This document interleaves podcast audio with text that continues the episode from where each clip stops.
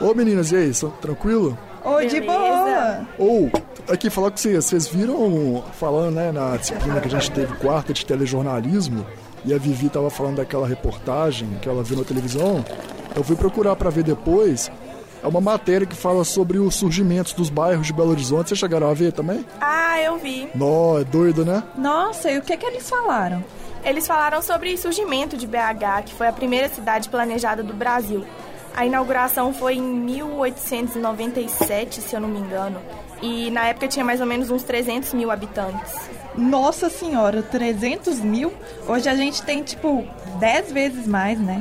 Pois é, mas nós estamos falando de 120 anos atrás. Se for levar em consideração o fim do século XIX, é um número bem considerável. Pois é, ainda mais que naquela época BH só era aquela região do contorno. As regiões mais afastadas eram pântanos, matas, não, não existia civilização nesses lugares. Exatamente. Só pra você ter ideia, Bruna, em 1910 os processos de urbanização já eram tão intensos que BH não limitava mais apenas a, a região do contorno, sabe?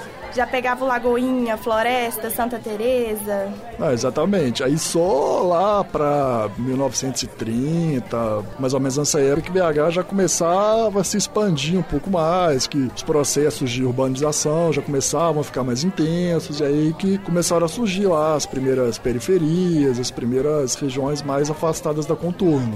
Então, aí com esse processo de urba urbanização, as famílias que viviam no centro naquela época, elas estavam sendo expulsas dessas regiões e por isso que começaram a formar as regiões periféricas. Tinha algumas regiões ali na na grande Belo Horizonte, que, que é hoje, né, os bairros, que eram grandes fazendas, grandes latifúndios. E como realmente era muita gente, milhares de pessoas que chegavam a Belo Horizonte toda semana, todo mês, para trabalhar na, na construção da cidade, não tinha como abrigar esse tanto de gente nas, nas regiões periféricas onde tinham essas fazendas. Então, naquela época o governo ele começou a lotear né, essas fazendas e dividir esses pedaços de terra para essas famílias. O problema é que, como eram pessoas pobres, né, os, os marginais naquela época, digamos assim, né, que viviam à margem da sociedade, o tempo foi passando e o governo, a, a gestão pública não se preocupou com essas famílias. E aí os serviços básicos mesmo de infraestrutura, água, esgoto, luz, começaram a faltar para essas famílias. E isso reflete até hoje em, em Belo Horizonte. Oi, gente, ó o Pedro aí, ó. Oi, aí, velho, tranquilo? Opa, e aí, gente? Quer uma cerveja? Não, opa, vou querer. Ah, Mas e aí, então o que vocês estão falando? A gente tá falando sobre aquela reportagem que passou na TV semana passada, que contava a história do surgimento dos bairros de Belo Horizonte, sabe? Ah, eu vi isso, eles falando sobre como surgiu a, a região da Cristiano Machado, né?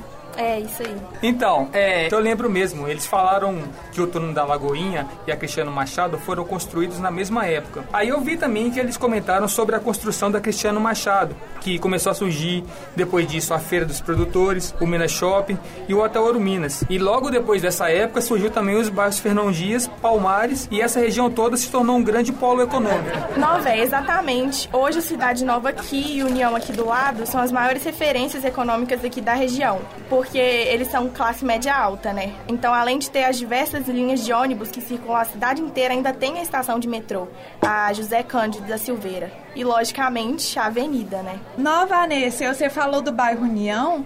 Eu lembrei que eu já fiz um trabalho sobre isso na época de escola. E, se não me engano, o bairro é, é, era formado no início por seis vilas: a Lajinha, a Marília, Vilma, Maria Joana, Severa e Americana. E juntos eles se chamavam Vilas Reunidas. Inclusive, há muitas ruas do bairro União tem nomes em inglês justamente por causa dessa vila que chamava Americana. Nessa época também, muitas vilas tinham moradores mais pobres.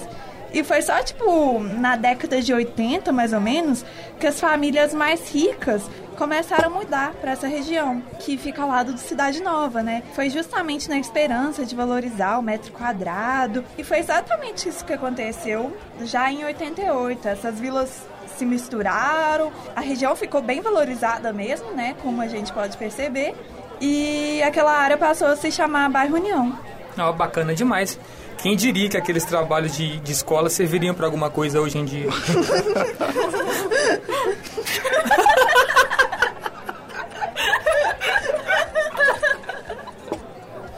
Mas essa reportagem que, que a gente estava falando Eles também contaram sobre a origem do bairro Cidade Nova, dizendo que era uma grande fazenda que pertencia à família Cândido Moreira e que eles vendiam laticínios e outros produtos. Mas com, a grande, com um grande processo de urbanização, né, que passava BH na época, eles foram obrigados a vender a fazenda, até porque já estavam à venda várias invasões na propriedade. E a partir daí, diversas construtoras começaram a construir prédios. É, exatamente, Pedrão. E o que que pega, velho? Como diversas construtoras começaram a levantar prédios, grandes edifícios na região, a região ela começou a ficar muito movimentada. E aí, como tinha muita gente lá, vários segmentos assim do comércio começaram a abrir lojas e restaurantes ali também, até para movimentar, atender as necessidades, eu não digo básicas, mas as necessidades mesmo do dia a dia de uma pessoa. Então, começaram a abrir várias padarias, farmácias, restaurantes, bares, né? E aí hoje tá desse tamanho, cidade Nova União. Oh, mas tem uma coisa que eles não falaram na reportagem que eu fiquei curiosa.